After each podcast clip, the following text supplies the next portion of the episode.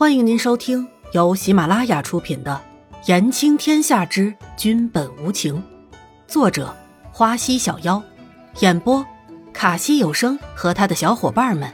记得订阅、评论哦。第三十四集，玉儿的开窍。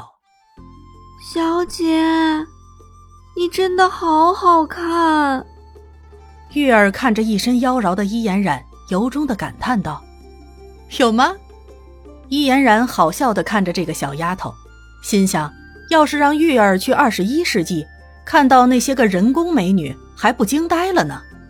还有那些不同肤色、不同发色的人，要是玉儿看到他们，说不定还把他们当妖怪呢。伊嫣然想了一下那个场景，就觉得好笑。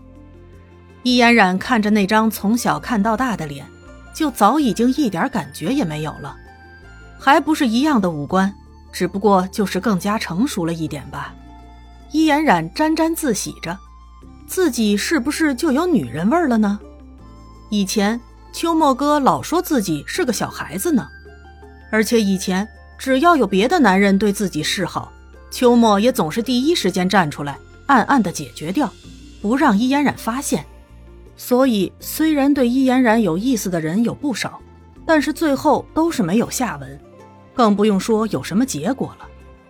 某段时间里，还着实让伊嫣然挺郁闷的呢，还以为自己变丑了。后来，慢慢的，在那个圈子里，大家都默默的接受了秋末和伊嫣然在一起的现实，所以也就再也没有人敢打伊嫣然的主意了。伊嫣然也接受了没有人追的事实。玉儿说的都是真的，小姐。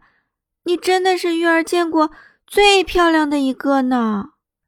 玉儿生怕伊颜染不相信，十分肯定的说着，顺便还拿起了干净的毛巾，给伊颜染擦起了湿漉漉的头发。其实，在玉儿小小的世界里，像伊颜染一样的女子，还真的是从来没有出现过。哎，这次玉儿怎么没有自称奴婢呀？伊颜染找了个话茬，故意逗着玉儿。奴婢该死，奴婢该死！玉儿一听这话，可是吓呆了，慌忙着想要跪下来。伊嫣然眼疾手快的拦住了。好了，玉儿，以后你不要再向我下跪，不要再自称奴婢，不要再这么规规矩矩的了。伊嫣然一连说了三个不要，听到没有啊？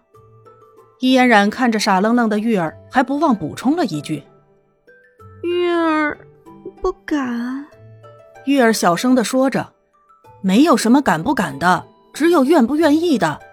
以后就把我当成玉儿的姐姐，好吗？”伊颜染温和的对着玉儿说道：“看看玉儿的年纪，应该是要比自己小的吧？那自己以姐姐自居也不为过吧？”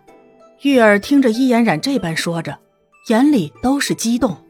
小姐，从来没有一个人对玉儿说过这些话。玉儿。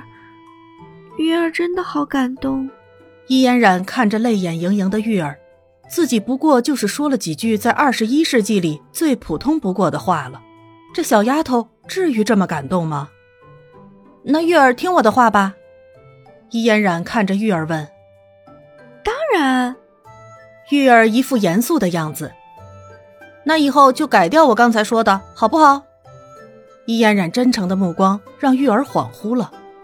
看着伊嫣然美丽的那张脸，玉儿怯怯地说了一句：“好。”伊嫣然心下大喜，这小丫头终于开窍了呢。